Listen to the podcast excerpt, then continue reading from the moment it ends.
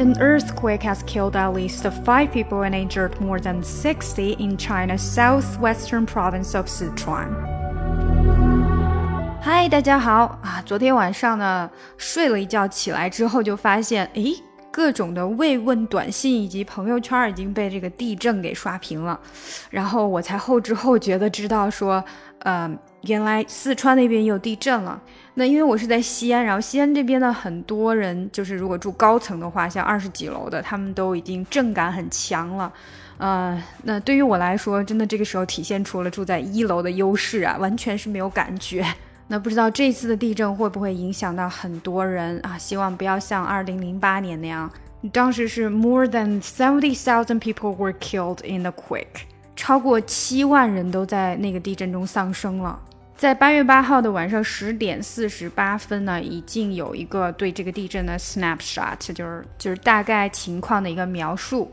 它是 a six point five magnitude earthquake jolted 九寨沟 in China，当时发生在九寨沟附近的，然后是一个六点五级的地震。六点五级地震英文就是 six point five magnitude earthquake 啊。不过这个咱们中国这边测量是说七级。The China Earthquake Network Center measured the earthquake at magnitude 7.0 and said it struck at a depth of 12 miles. 中国地震网络中心是说，这个地震它是七级的，发生在呃十二英里的地下。地震的英文就是 earthquake，earthquake。那 magnitude 就指级数了。It is located in China's Sichuan province。我们都知道 province 是省。所以这个就是在中国的四川省发生在 located in。Five people have been killed in the earthquake。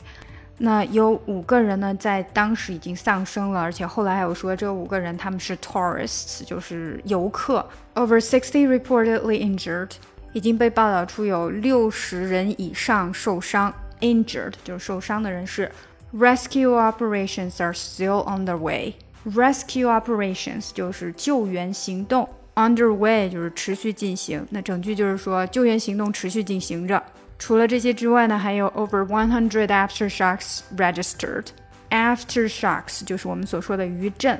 有超过一百次的余震，在这个地震之后啊，不知道大家有没有经历过地震的事情啊？我有经历过两次，就是自己有感觉的，都不是在中国。第一次呢是在洛杉矶，当时比较小，而且第一次经历，所以真的挺害怕的。那个地震刚一感觉到就撒腿往门外跑，不过后来就虚惊一场了。那个。